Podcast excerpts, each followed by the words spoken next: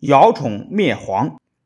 武则天临终前一年，经过一场残酷的宫廷斗争，唐中宗李显在一些李氏旧臣的拥戴下复位了。唐中宗复位以后，不信拥李旧臣，却让韦皇后掌握了朝政大权。他重用吴三思，把朝政弄得混乱不堪。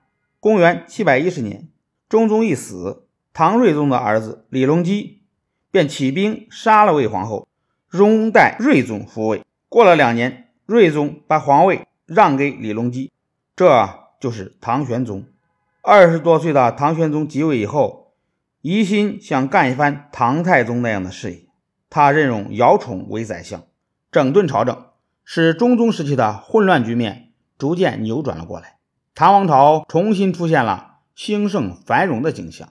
正当玄宗励精图治的时候，河南一带发生了一场特大蝗灾。中原的广阔大地上，到处都是成群的飞蝗。那蝗群飞过的时候，黑压压的一片，遮天蔽日。蝗群落到哪里，哪里的庄稼就被啃得荡然无存。灾情越来越严重，受灾的地区也越来越大。地方官吏向朝廷告急的文书，像雪片一样传到京城。宰相姚崇向玄宗上了一道奏章，认为蝗虫不过是一种害虫，处理得当是可以治理的。只要各地的官民齐心协力驱蝗，蝗虫完全可以扑灭。唐玄宗很信任姚崇，立刻批准了姚崇的奏章。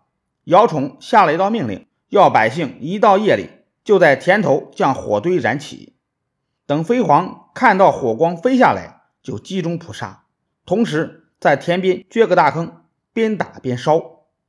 各地官民发动起来，用姚崇的办法灭蝗，效果很显著。仅汴州一个地方就扑灭了蝗虫十四万担，灾情缓解了下来。可是那是在长安朝廷里，有一批官员认为姚崇的灭蝗办法过去没有人做过，现在这样冒冒失失的推行，只怕会闯出乱子来。唐玄宗见反对的人多，也有点犹豫不定。他又找来姚崇来问，姚崇镇定自若地回答：“做事只要合乎道理，不能讲老规矩。再说，历史上大蝗灾的年头，都因为没有采取好的扑灭措施，造成了严重的灾害。现在河南、河北积存的粮食不多，如果今年因为蝗灾而没有收获，将来百姓们没有粮吃，流离失所，那样才更危险呐！唐玄宗一听蝗灾不除，国家安全会受到威胁，就害怕起来，说：“依你说，该怎么办才好？”姚崇说：“大臣们不赞成我的办法，陛下也有顾虑。我看这事儿，陛下只管交给我来处理。万一出了乱子，我愿意受革职处分。”由于姚崇不顾个人安危。只考虑国家的安全、百姓的生活，坚决灭蝗，各地的蝗灾终于平息下来。唐玄宗在他即位以后的前二十多年里，除了姚崇之外，还任用过好几个有名的贤相，比如宋璟、张悦、韩休、张九龄等人。